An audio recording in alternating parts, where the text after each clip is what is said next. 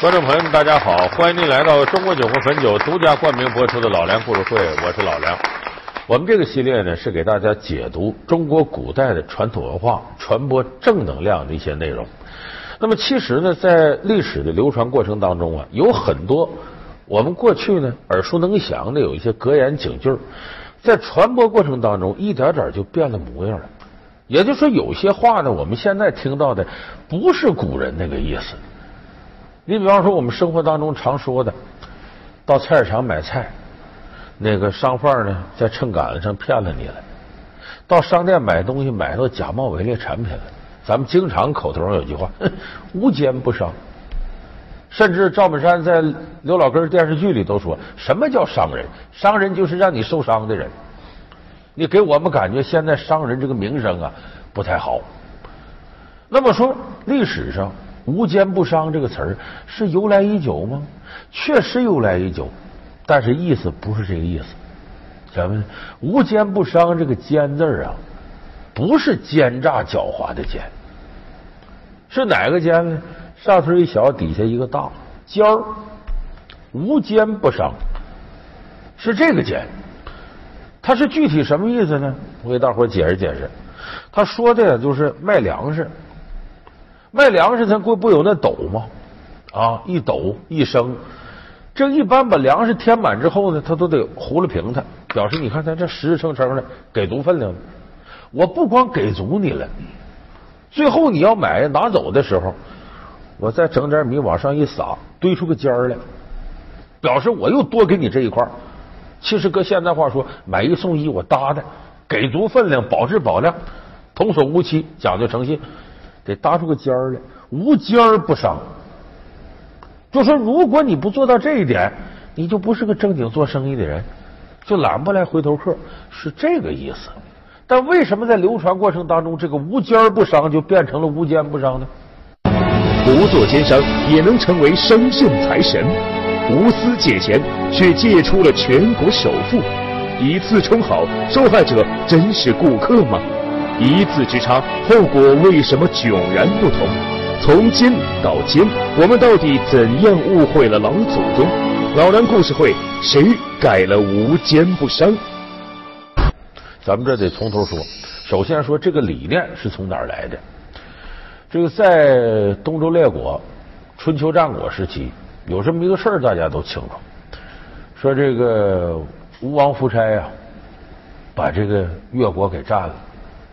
这个越王构建卧薪尝胆，同时为了麻痹吴王夫差，就派个美女间谍，就西施，天下第一大美女，来诱惑夫差。夫差呢沉湎于酒色，一天天开始不理朝政。这时候越王构建回国之后呢，励精图治，最后呢把这吴国给灭了。你要记得，从今天起，吴国的一草一木、一山一石。都是我越国的了，你的臣民将是寡人的臣民，寡人定会善待他们。但是，吴越边境的界碑不会存在了，因为吴国将不会存在。那么说这些主意谁给出的呢？他有个非常重要的谋略家，这人叫范蠡。这个西施就是范蠡从自己老家，就现在浙江诸暨挑过来的，送给夫差的。说后来呢，这个勾践灭了这个吴国，很多大臣庆贺，说我们这论功行赏嘛，唯独范蠡留一张纸条走了。他有句名言叫“狡兔死，走狗烹；飞鸟尽，良弓藏；敌我破，谋臣亡”，就天下已经安定下来了。大王会嫌咱功高震主，咱就别留下了，咱没用了。他走了，大王。臣有一事不得不向大王禀报。讲，范蠡携西施已经不辞而别了。范蠡走了，臣是否派人去追呀？这是在寡人的意料之中。他已经完成了他的抱负，随他去吧。说这范蠡去哪儿了呢？这个结局很美好，他带着西施走的，哎，俩人结成夫妻。西施，而且不光是带着西施走了，这范蠡后来还成了财神的代言人。有人说怎么成财神了呢？范蠡带着西施泛舟五湖做生意，发家致富了。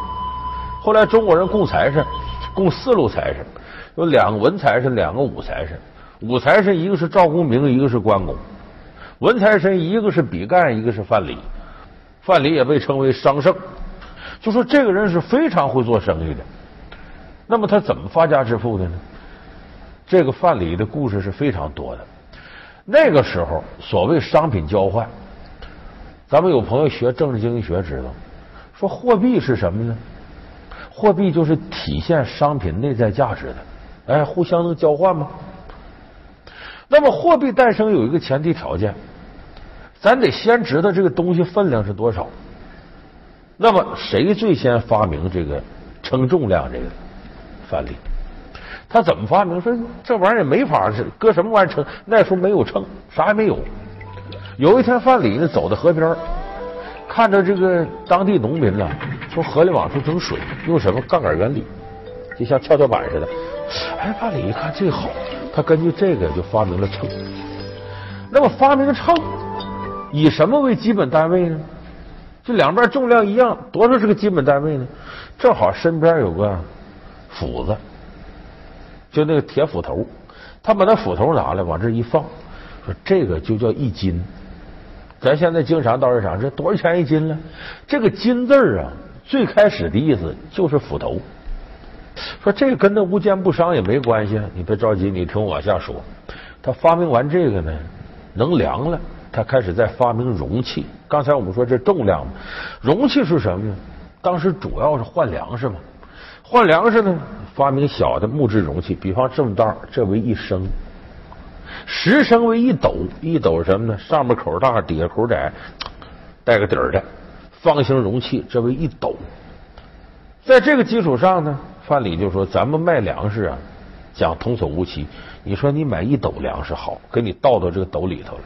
那么你要买拿走的时候，咱都关系不错，常来常往是吧？回去吃好了再来，我再给你添点儿。”再弄点米往上一撒，撒出个尖儿来，这尖儿是我送你的。所以范蠡当时以这种童叟无欺、多给分量、给足分量的原则，迎来了大量的回头客，他这生意做起来。所以这些东西，它构成了中国早期商业社会的一个基本准则。所以那阵在范蠡这种思维带动下呢，做生意这些商人都讲究保质保量。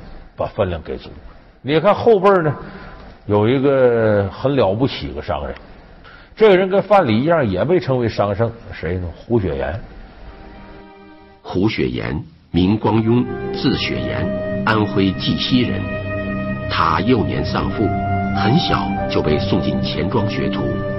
后来在地方官吏的支持下，他自办钱庄，并由此起家。这是到晚清了。红顶商人胡雪岩，当时有句话吗？叫“做官必读曾国藩，经商必读胡雪岩”。这个胡雪岩很了不起，开了钱庄，办了胡庆余堂，那是中国实业界响当当的一把好手。他当年起家，其实就是牢记范蠡当年这些以人为本的古训。他在钱庄当学徒，他出身很苦。这个胡雪岩当学徒呢，由于他很聪明。那算盘没两天琢磨明白了，甚至口头算账比别人都快，一点点的呢就站柜台，老板也信任他了。哎，雪岩，雪爷，哎呀，你您拿好。哎，行了行了行了，哎呀，你走吧你走吧。哎，阿三呐，来来来来，来，慢走啊。这杂活啊，让他们干去啊。你呀，拿着账本看看要补官缺的徐疯子，他欠咱们多少钱呢？好。那钱庄那时候也放贷吗？结果他有一天呢。到了杭州一个茶楼。他在这茶楼呢，他他是经常去的，到那喝个茶。结果发现茶楼里有这么一位，穿的呀很落魄，但一看气质是个读书人，坐那要壶茶，在这看书。这茶馆里讲，你要一壶茶，没人撵你。你要如果喝没了，可以续水，免费续水，就是现在这续杯。但问题是，谁好意思整一壶茶坐在那喝一天呢？占座啊？那茶喝都一点滋味没有了，这不等于占人茶楼便宜吗？哎，这位先生不管的事儿，弄得茶楼伙计都不待见他。请来客官。嗯，吴先生，来 来来，来 了啊！伙计，上壶茶。好嘞，凤爷 来了，好好好。哎，雪岩啊，嗯，你可真是积德之人呐！要不是你啊，那徐疯子恐怕连块葬身之地都落不着啊。嗨，人嘛。潦倒了一生，都已经死了，总得有个安身之地吧？是啊，雪岩，这满街都传开了，讨债人葬欠债人，仁义之举啊！王爱玲，我可告诉你，与人方便，自己方便，你不要自找没趣儿啊！自找没趣？哎，哈！今天我倒要听听，如果我不与你方便，你能把本老爷怎么样？咦，我没听错吧？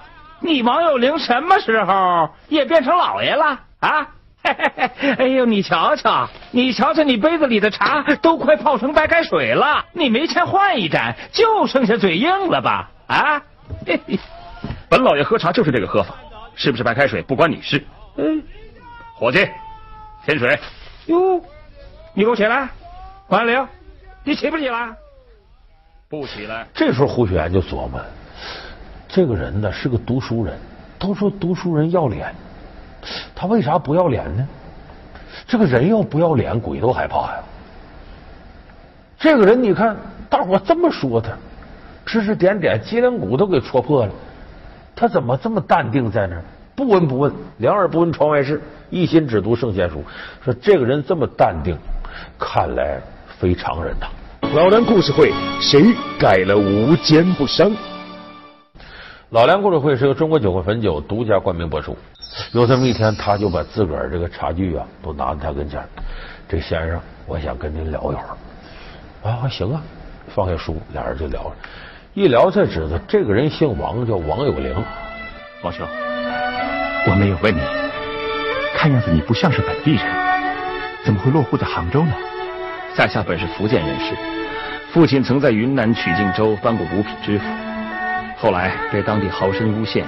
摘掉了顶子，无颜再回老家，才流落到了浙江。他用生平的积蓄为我捐了一个盐运大师的虚衔，可我一直没钱进京补缺。人穷志短呐。哎，王兄，你要是补个实缺，大概要多少钱？五百两。啊，这么多呀？这五百两银子是多少钱呢？按现在的购买力看呢？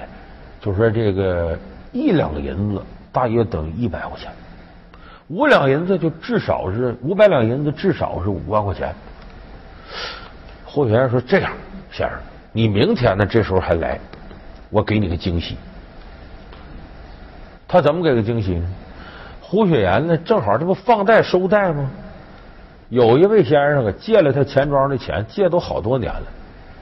因为觉得胡雪岩这个小伙子挺实诚，那位原来打算不还了，把五百两银子真就还了。这对于钱庄来说，跟意外之财差不多。胡雪岩就说：“这个钱与其给钱庄，不如我资助一个有发展前途的官员。”就这么着，胡雪岩背着钱庄，把收上的这五百两银子这银票啊，给了王有龄。王兄，这是五百两银票，你拿着。这有林。这是怎么回事啊？啊，爹，这是我一个朋友，是信和钱庄的伙计。因为这事胡雪岩被钱庄开除了。可是这王有龄上任了之后，很快他有才华，飞黄腾达。他发迹之后，头一件事干嘛？回过头找胡雪岩，这人是我恩人，我得报答他。就这么，胡雪岩在他帮助之下，生意越做越大。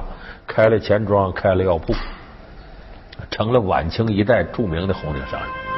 在金融领域获得成功后，胡雪岩开始涉足实业。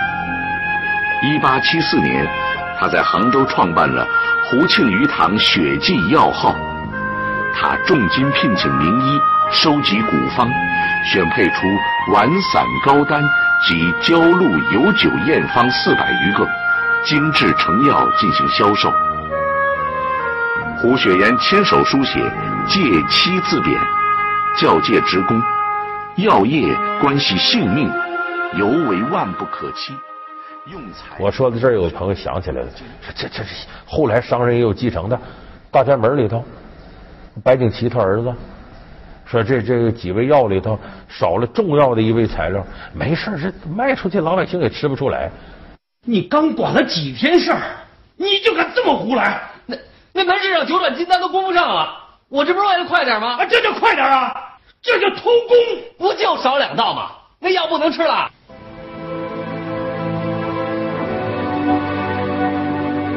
白景琦不干。把价值七万两银子的药材一把火烧了，叫修和无人见，存心有天知。还是那句话，修和无人见，存心有天知。张五爷，点火。是人在做，天在看，你不能糊弄老天，糊弄自个儿良心。就这个事儿呢，其实呢，告诉所有做生意的。你再买再卖，再结成生意伙伴，再竞争对手，你都得跟人打交道。你如果不能做到以人为本去关心别人，你怎么能挣着钱呢？会做生意的有句话：会做生意的人先让对方挣钱，你才能挣着钱。你跟对方一合作，就你挣钱，人挣不着钱，谁跟你合作呀？所以这也是将故取之，必固与之。中国古代的哲学跟商场的哲学其实是没有两样。可我说的这有人说，你说古代的范蠡、近代的胡雪岩都是诚信为本，那哪儿冒出那么多奸商来呢？这个风气呀，其实在明朝以后就出现了很大的变化。明朝时候呢，有个进士叫田汝成，他到了杭州游玩一趟。写了一个游玩日记，就把杭州这种现象给糟蹋个遍说这杭州太不像话了，游人多嘛也发达，卖东西净骗人。所以他当时在他的这个游记里写嘛，说杭州风一把葱，花簇簇中间空，就这地方假东西太多。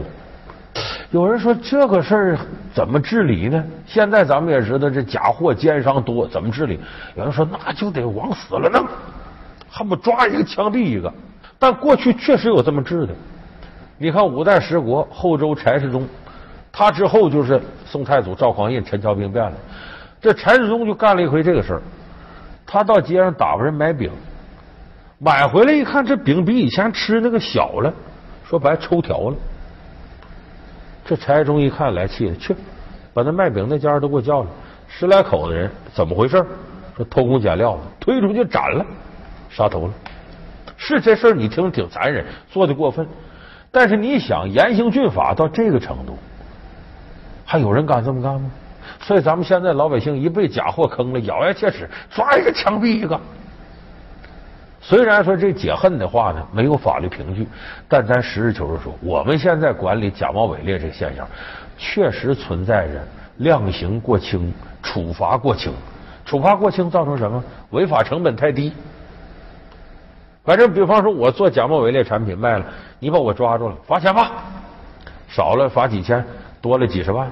问题我卖这玩意能挣几百万，能挣上千万，你罚呗，罚完我接着干，我一样挣钱呢。所以你要不罚他倾家荡产，他没记性。马克思说这资本就是这样吗？见到百分之三百利润都敢上绞刑架，他都不在乎。所以咱们现在确实是存在着量刑过轻，罚的轻。另外一个呢，国外治理这个呢，他引进一个制度，就退出制度。就比方你这行业你干，一看坑害消费者了，好了，今后啊，你别干这行了，你来注册干啥都不给你注册，这行业你就完全退出了，你就别玩这个了。你看前两天咱知道上海有那个美国那福喜工厂在上海分厂加工肉食的，供应给麦当劳、肯德基、必胜客的，那不出现过期肉当好肉吗？裹上这面粉一炸成麦乐鸡什么的，你也吃不出来了。这要是在国外，你发现这么一回这事儿，玩去吧，今后你永远别想干这行，先罚你倾家荡产，然后把你撵出这个行当。就是我们在这方面现在处理的确实是不够。有人说那就往死了弄，也不是。在我们现在这个社会，为什么我刚才说无奸不商，到发展成无奸不商？它有个道理。范蠡那个时期做生意，说白了跟谁做，都是跟熟人。十里八村就这些人，买也是他，卖也是他。你说你这个时候不给足分量，把人给得罪，你往里掺沙兑水的，他回头再不来了。他不来不说，他跟旁边说呀：“三舅啊，你可别上老范家买去，上回把我坑死了。”一传十，十传百，门来了。这是熟人社会。但是历史发展发展着，现在我们变成生人社会了，就人口流动太多了。北京八达岭长城顶上卖炸酱面的。游览长城，中午你得吃碗面条吧，炸酱面。炸酱面讲小碗干炸得有肉丁吧？我上去带着亲戚去游览长城，一碗炸酱面卖四十五十，我换四副筷子活了，没找出一干肉来。为啥呢？他就真做的好，他也知道你也不会再来了。你来游览就这一回，下回游过了你不来了，所以他由着性子糊弄你。为啥？他对的是大量流动人口，都是生人，他不怕你回头传去。所以这生人社会他不在乎了，他不在乎口碑了。